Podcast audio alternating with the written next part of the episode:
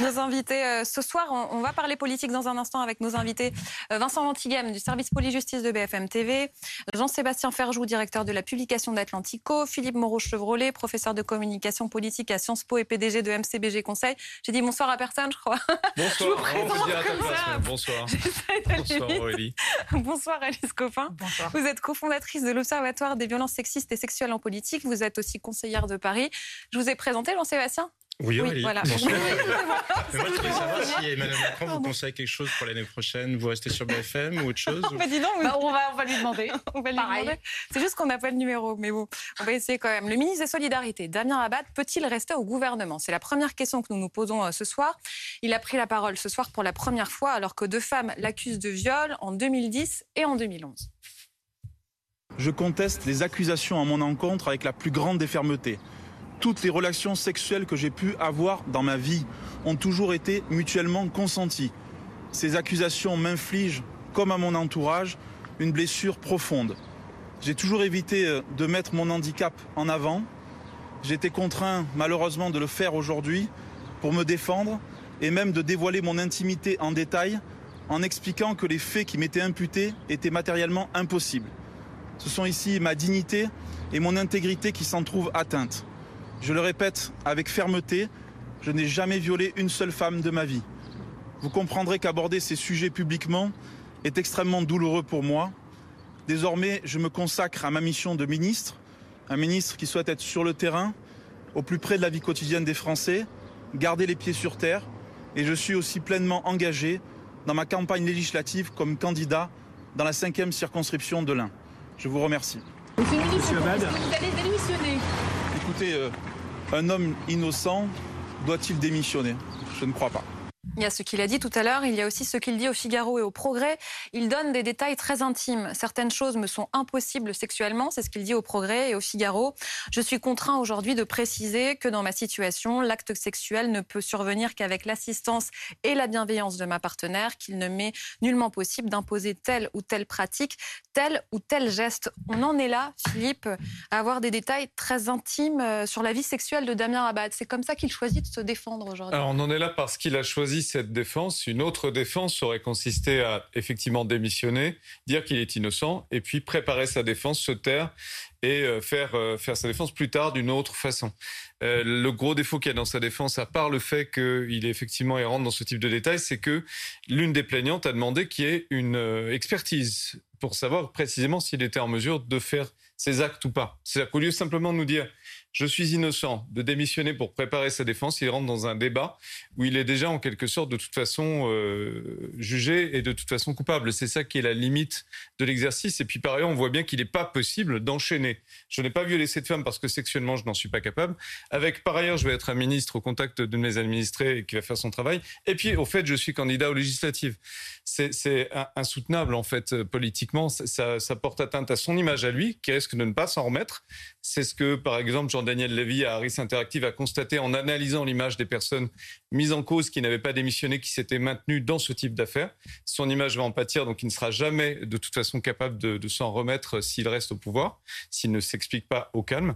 Et puis par ailleurs, il y, a, euh, il y a une impossibilité pour la classe politique de continuer à ne pas être exemplaire et au fond à ne pas comprendre qu'il y a un problème. Et quand il y a un problème, eh ben, on, y fait face. La ligne du gouvernement est claire, hein, Natacha. La justice est la seule à devoir et à pouvoir trancher euh, dans cette affaire. C'est toute la difficulté. C'est toute la difficulté de ce sujet. C'est-à-dire que, en effet, euh, la question des, violences faites aux femmes, des violences sexuelles, des agressions est absolument fondamentale. Et on voit depuis plusieurs années à quel point c'est un sujet qui est, euh, en effet, insupportable dans la mesure où il a, on n'en a pas pris la mesure suffisante depuis, depuis longtemps.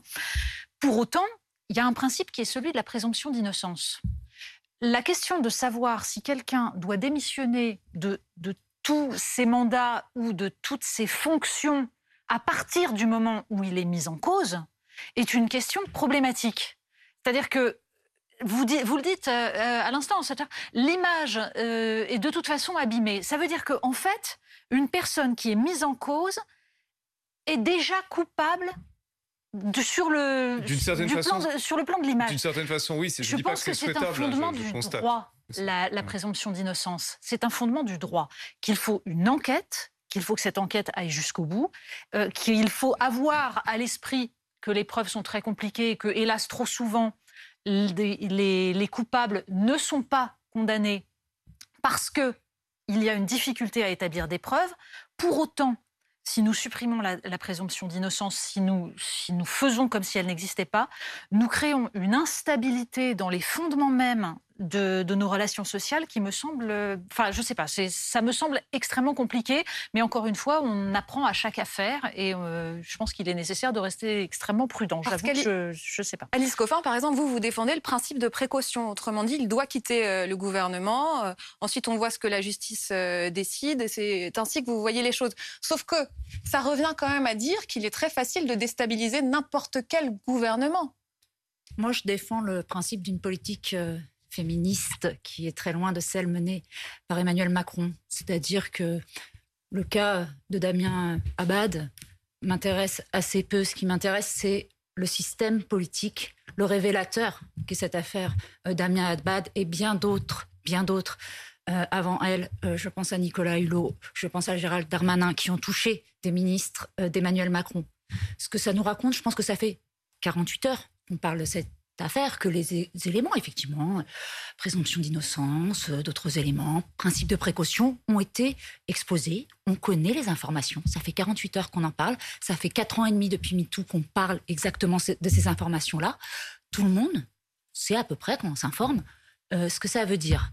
Maintenant, certains, certaines décident de croire les femmes, décident d'en tirer les conséquences politiques, d'autres le refusent. Et moi, je suis au regret ce soir, là, vraiment, en entendant Damien Abad et puis en constatant que rien n'a été dit au Conseil des ministres par aucun des ministres euh, présents autour euh, de cette table. Personne euh, n'a eu de mots pour pourtant manifester la réaction qui est celle de nombreuses, nombreuses personnes dans ce pays, c'est-à-dire d'être révulsées de ce qui se passe dans ces gouvernements. Donc maintenant, moi, j'en tire un constat. On savait qu'on avait dit que le quinquennat Macron se passerait dans la rue. On ne penserait pas que ça serait aussitôt et sur des sujets féministes. C'est le cas. Venez demain à 18h, plein Saint-Augustin, manifester votre horreur de ce gouvernement qu'on appelle gouvernement de la honte. Descendez euh, dans vos rues, allez interpeller vos candidats aux législatives partout en France ce week-end. Ça ne passera plus Alice, par un rapport de force. Vous parlez de gouvernement de la honte, euh, etc.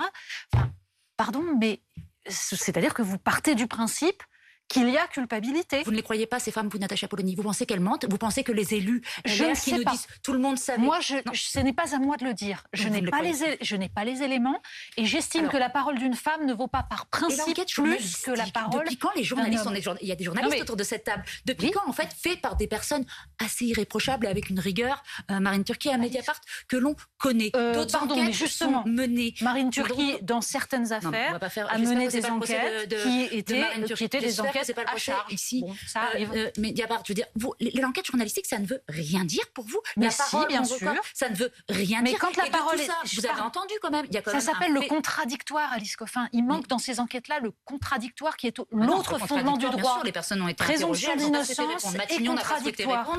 Euh, voilà, c'est le pouvoir politique ne répond pas. C'est d'ailleurs c'est pour ça que le travail de la justice ne se résume pas à un travail journalistique. C'est parce qu'il faut le contradictoire et qu'il faut que les choses adviennent dans un tribunal. On peut refaire la discussion de la, présomption d'innocence est un euh, principe judiciaire absolument euh, à respecter, mais D'autres choses s'exercent dans les organisations, dans les principes plus que celle d'un homme. Dans toute entreprise, dans toute organisation, on est en devoir de protéger les membres d'une organisation ou d'un gouvernement. Ce ça ne sont pas en sécurité avec je suis désolée, les paroles qui ont été données à entendre. Donc, encore une fois, moi, je, le redis, ce ne sera plus que le rapport de force, puisque ce gouvernement ne comprend pas, et c'est absolument non, mais vous êtes opposante politique, ça c'est autre chose. Mais... savoir. Ah non, non, non, parce que le rapport de force, c'est vraiment pas que. Malheureusement, si avec ce gouvernement et que ce président dont on devait se plaindre, je pense que les histoires euh, concernent absolument tous les secteurs de la société, mais c'est évidemment bien plus grave. Interrogeons-nous sur les conséquences politiques que ça peut avoir. Euh, je vous donne la parole dans un instant, Jean-Sébastien. Écoutons tout à l'heure euh, Christian Jacob qui s'exprimait,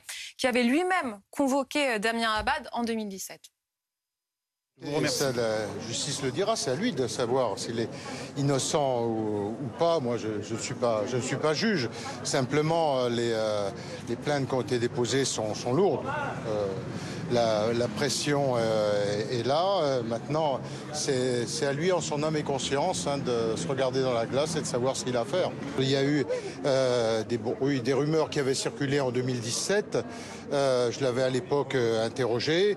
Il m'avait dit que tout cela était faux, d'ailleurs qu'il n'avait eu aucune, convocation. Et depuis, bah, on n'a pas les moyens d'avoir. On a moins de moyens que vous, on n'a même pas de carte de presse pour avoir les informations. Elle est quand même étrange, je trouve, cette réaction de Christian Jacob. Il dit de se regarder euh, dans la glace d'en tirer toutes les conséquences, alors que lui-même n'avait rien décidé après l'avoir convoqué en 2017. Enfin, J'ai du mal à comprendre ce point. Quelles conséquences peut avoir ce cas Damien Abad? Ça empoisonne le début de ce nouveau quinquennat on ne peut pas euh, ne pas le dire. Comme d'ailleurs le, le cas d'Armanin peut-être avait empoisonné le début de l'autre quinquennat, le premier.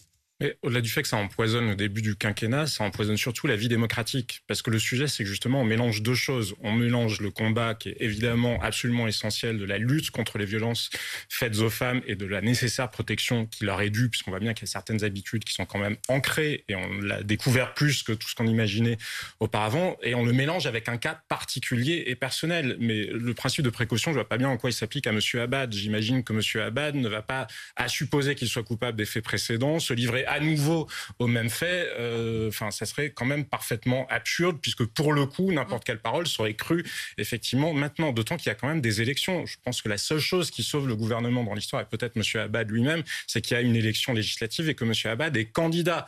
Et donc les Français pourront se prononcer, non pas sur la culpabilité de M. Abad dans les affaires en question, mais ça c'est à la justice de le faire. En revanche, sur le fait de savoir est-ce que moralement il est soutenable ou non que Damien Abad continue à exercer des responsabilités politiques dans le pays parce que c'est finalement la question qui se pose à l'heure actuelle. Ni vous, ni vous, ni euh, personne en dehors d'une enquête euh, judiciaire n'est fondé à décider si oui ou non euh, les accusations sont plus ou moins crédibles. Un principe est celui de la présomption d'innocence. Il se défend sur les mauvaises causes, parce que sinon c'est juste qu'on est d'accord en réalité avec les gens. C'est comme la liberté d'expression. Si vous ne la défendez que pour défendre des propos qui vous conviennent, vous n'êtes pas en train de défendre le principe de la liberté d'expression. Et donc c'est absolument mortifère parce qu'effectivement on voit un gouvernement qui manifestement à ignorer, parce que indépendamment des faits précis sur la réputation de M. Abad d'être lourdingue, ce qui est encore autre chose. il peut y avoir une continuité ou pas. Là encore, ce sera la justice de le prononcer.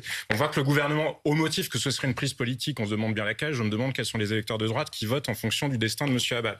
Mais bon, admettons. Et donc là, on ferme les yeux. On ferme les yeux. C'est minable. Les républicains, leur attitude, c'est ah bah oui, on savait, mais finalement on l'a pas dit ou je sais pas quoi. Mais maintenant qu'il est parti, on veut bien le dire. Pareil, c'est pathétique. Quant au fait de l'instrumentaliser, parce que pardon, vous en faites un combat politique, mais il me semble que euh, les dénonciations, elles se font plutôt d'un côté que d'un autre. Il y a eu d'autres cas, y compris. Vous rigolez ou pas Non, je ne rigole pas. Il me semble très clairement qu'il y a eu des articles. Pardon, vous pourrez me répondre une fois que je serai arrivé à la fin de la phrase. Qui a lancé le MeToo politique? C'était dans quelle partie Mais non, répondez-moi. Qui a lancé? Vous avez parlé de précaution. Il me semble qu'à la France Insoumise et parmi les candidats, parmi les candidats mis en cause, des accusations contre mise en cause, y compris dans des enquêtes journalistiques de Cosette, par exemple, sur un certain nombre de gens de la France insoumise. mais ça ne veut pas. Eh bien, eh bien, les gens en question ont-ils été réinvestis ou non? Ben, Je constate que manifestement, ce qui vous, préoccupe plus, ça n'est pas la cause des femmes en soi, c'est le combat politique. L'observatoire des violences sexuelles, c'est tout à fait exprimé. C'est à peu près autant un observatoire que moi, je suis un super héros qui la nuit ah, euh, va jeter des sorts à des justiciers wokistes hein, avec un costume très saillant. C'est un observatoire, mais en fait, c'est une association. Il faut préciser. Observatoire, vous êtes c'est votre droit, c'est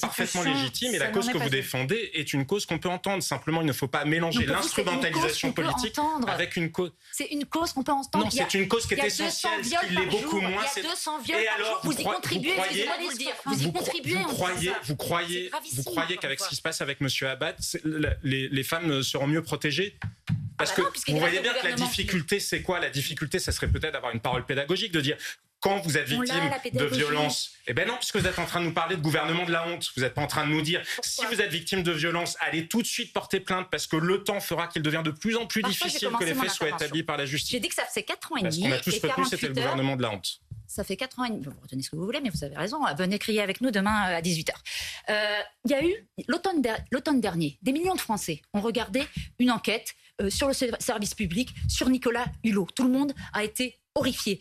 Il y a encore quelques jours, euh, une émission de Mediapart sur Patrick Poivre d'Arvor. Alors la pédagogie, elle est faite, elle est là, l'information, elle est donnée, ça ne change rien pour ce gouvernement. Qu'est-ce que vous vous préconisez? Qu'est-ce que vous préconisez pour qu'on arrête ces 200 viols par jour, pour qu'on arrête ces dizaines de milliers de viols par an? Est-ce que vous ne faites pas le lien, mais je le vois bien que vous ne faites pas le lien et que sans doute il faudra encore de la pédagogie avec vous, et avec d'autres. Non, vous ne faites pas le lien entre le fait que des personnalités comme Damien Abad, des personnalités comme Gérald Darmanin, des personnalités auparavant comme Nicolas Hulot, alors que les, les papiers étaient sortis, alors qu'on savait, restent au gouvernement, vous ne faites pas le lien entre ça et la situation quotidienne de dizaines de milliers de femmes. Vous ne le faites pas. Et c'est ça qui est grave. Et c'est là où vous êtes il y a, mais Non, il y a un lien, mais ça n'est pas le seul lien. Je voulais pardon, pardon, mais l'aspect psychologique, mais le fait de... Vous parlez de tous les autres facteurs, il nous reste peu de temps.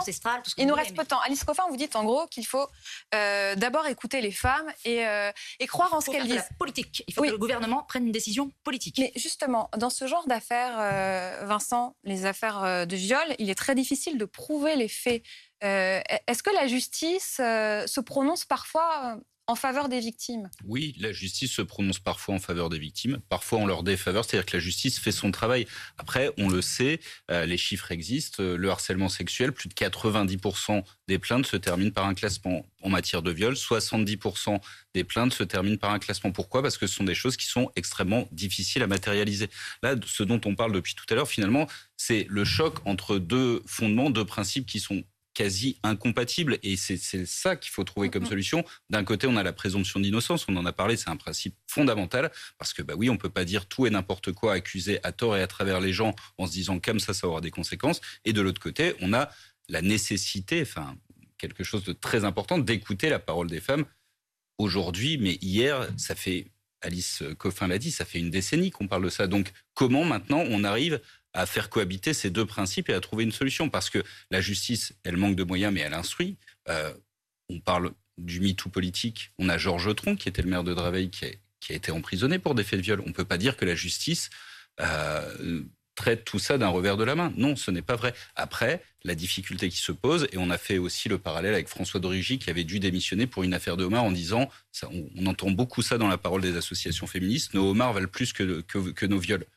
Euh, le fait est que les homards, le fait était caractérisé. On a eu les photos de François de Rugy à côté de l'assiette. C'est prouvé. Un délit, hein. Oui, ça n'était même pas un délit. Ça n'était même pas un délit. Mais il a un problème d'image. Non, mais il a été contraint à, quitter le gouvernement. Pourquoi est-ce qu'aujourd'hui on n'en est pas là avec Damien Abad Tout simplement parce qu'on parle, on parle de faits intimes et qu'on est toujours sur une parole on parle de faits contre une autre. On parle de faits politiques, c'est pas des faits intimes. C'est vraiment c'est tout ça. C'est le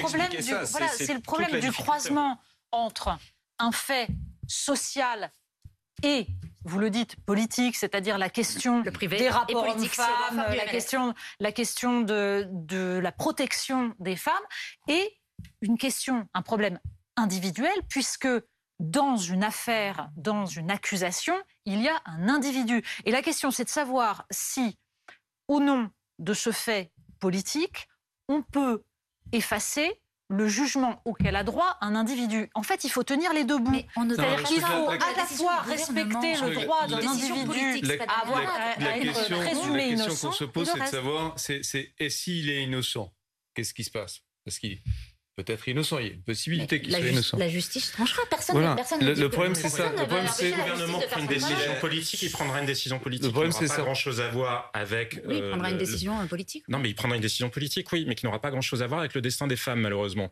Il prendra une décision politique qui aura à voir avec la soutenabilité de sa stratégie politique. Mais si, ça veut dire on vous entend. On vous entend. Ça veut dire on vous a entendu, donc on prend la décision de demander à. Mais non, parce que si le gouvernement.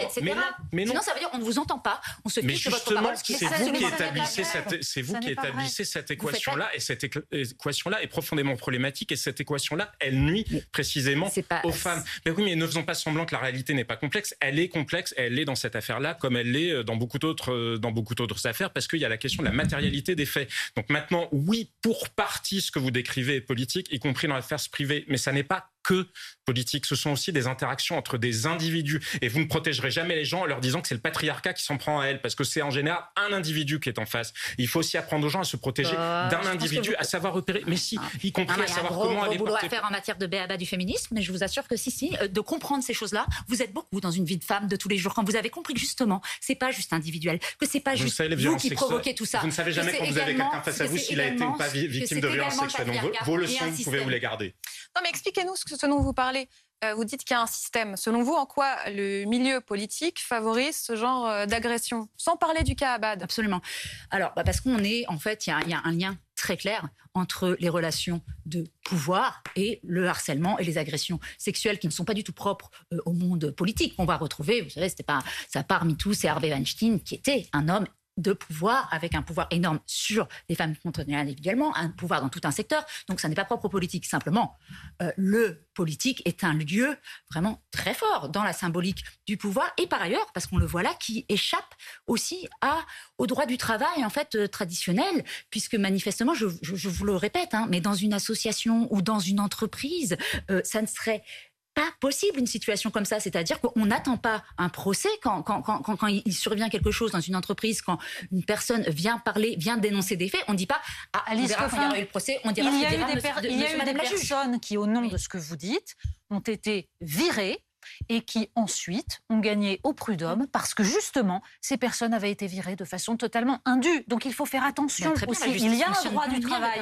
et ce droit euh, du sur travail n'est pas toujours respecté non plus dans Non, l'autre sens, c'est-à-dire qu'on ne peut pas virer quelqu'un sur de simples présomptions. Mais on ne le vire pas, on le suspend. Si, si, si. Il y a Ah, eu des. mais vous- écoutez, je peux vous citer des cas, Non, notamment dans la presse, euh, où il y a eu des de- gens oui, qui ont gagné Ligue au du LOL, la prud'homme. fameuse Ligue Oui, voilà. du LOL, effectivement, on s'est rendu compte a posteriori, et c'est toute la problématique quand vous politisez, quand vous surpolitisez Oui. des cas individuels. Encore une fois, je ne vous dis pas qu'il n'y a pas de dimension politique, mais on ne peut pas mélanger les deux parce que vous faites autre chose. Votre combat, il est contre le pouvoir ou les structures de pouvoir. Assumez-le. Mais ça, c'est pas un combat pour les femmes où ça devrait être deux combats séparés, quoi qu'il en soit. Après, pour le de gouvernement, de- le gouvernement a quand même une question qui se pose à lui, mais qui est malheureusement pas celle de la cause euh, des femmes en soi. On voit bien, regardez comment les monarchies ont, ont réagi. Parce que les monarchies, elles n'ont pas les élections pour valider les choses. Donc elles sont obligées de faire vraiment avec l'assentiment, avec le Mm. consentement populaire. Ben, en Espagne, ils ont décidé de mettre à l'écart euh, le roi d'Espagne pour un certain nombre d'allégations qui avaient été portées euh, contre lui. La justice n'a jamais dit qu'il était coupable.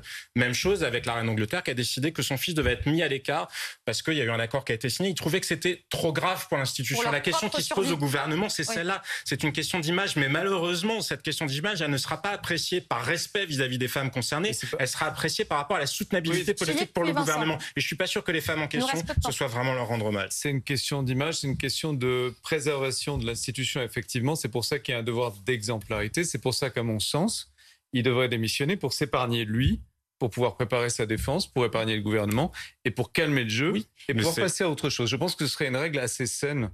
Voilà, le problème, c'est que effectivement, ça déstabilise tous les gouvernements Bah oui. si- s'il y a une accusation qui est lancée. Mais là, on parle de deux affaires, des accusations de viol, donc des affaires extrêmement graves. Et c'est là Gérald où, Darmanin euh, n'a pas fait voilà. cela. Non, Gérald Darmanin, c'est pas la même chose. non, le problème Darmanin n'est pas la même chose. C'est Gérald pas la même Darmanin a affaire, bénéficié c'est pas la d'un même enjeu. chose. Vous évoquez les autres pays européens, ça fait longtemps que la France est vue vraiment. À l'époque, le, le Guardian, euh, quotidien euh, britannique, à l'époque de Dominique Strauss-Kahn, ça va faire plaisir, c'est pas que un, combat partisan, c'est je incroyable de dire violence, ça, hein. titrer une gauche sans honneur. Une, euh, une gauche sans je honneur. pense qu'il ça faut- fait longtemps que ce qui, Je se- pense se passe en France. Je pense qu'il faudra arriver à discuter tout ça de manière un peu moins passionnée pour qu'on trouve un compromis social acceptable. Moi, je suis pas Mais que ça là, on n'en a pas trouvé. Mais on verra, il y a quand même une On a- élection, on verra quand même ce que les électeurs en a pensent. une façon- Et- une façon de vivre ensemble quelle est la conclusion que vous en tirez si les électeurs décident d'élire M. Abad à l'Assemblée Alors, nationale la, la conclusion, moi, je, je suis euh, sur la 9e circonscription de, de, de l'Essonne. Je soutiens la candidate euh, Nadera Beltrèche. Et j'ai eu cette discussion-là. Ça vient sur les marchés. Ça vient en discussion avec euh, son opposante En Marche, euh, Marie Guévenoux. Et ça vient, on va sûr demander des comptes. Non, mais je veux dire, tous les candidats et candidates En Marche, moi, j'invite vraiment euh, les électeurs et électrices à aller leur demander des comptes sur ce sujet parce que ce n'est pas que Damien Abad, c'est aussi euh, pléthore aussi de, de candidats dont certains, heureusement, leur candidature euh, a dans été re- politiques. retirée. Et oui, enfin, on a une- un Oui, bon enfin, voilà, En Marche. Vous un ciblez la République en marche, France Insoumise, comme si parce que la oui. fondatrice de l'Observatoire, elle est salariée quand même du groupe France La Insoumise à l'Assemblée nationale. Alors, Il y a un député qui a été très, clairement mis en cause pour Oui, harcèlement et il me semble que les conclusions ont été bien a été heureusement réinvesti prises. par, il a été réinvesti par C'est fini. C'est fini. Vincent, vous aviez quand même quelque chose à dire, non Non, mais il y, a quelque chose qu'on oublie parce qu'on parle de justice depuis tout à l'heure. Il y a quelque chose qu'on a oublié de préciser qui est important, c'est que la justice a déjà examiné certaines des accusations qui sont portées à l'encontre de, Damien Abad. Il y a un classement sans suite qui a été rendu euh, sur l'une des plaintes déposées par une plaignante. Donc quand on dit la justice va se prononcer, en fait la justice a déjà regardé tout ça et visiblement elle ne va pas regarder une deuxième fois ce qu'elle a déjà vu. Donc il faut aussi euh, voilà prendre en compte ces éléments-là dans, toute l'analyse. Mais il y a une deuxième plainte. Mais en tout cas sur l'une des deux, en effet, ça a été classé sans suite. Merci beaucoup d'avoir été avec nous ce ah, soir. Ce c'est pas une deuxième plainte. Euh, non, il n'y a pas de plainte. Il n'y a pas de choisi de il y a une deuxième. Elle a signalé de l'observatoire et on, verra si elle décide de porter plainte. Hein. On, verra on se retrouve dans un instant notre soirée sur Vladimir Poutine, le dictateur, dans un instant. Donc à tout de suite.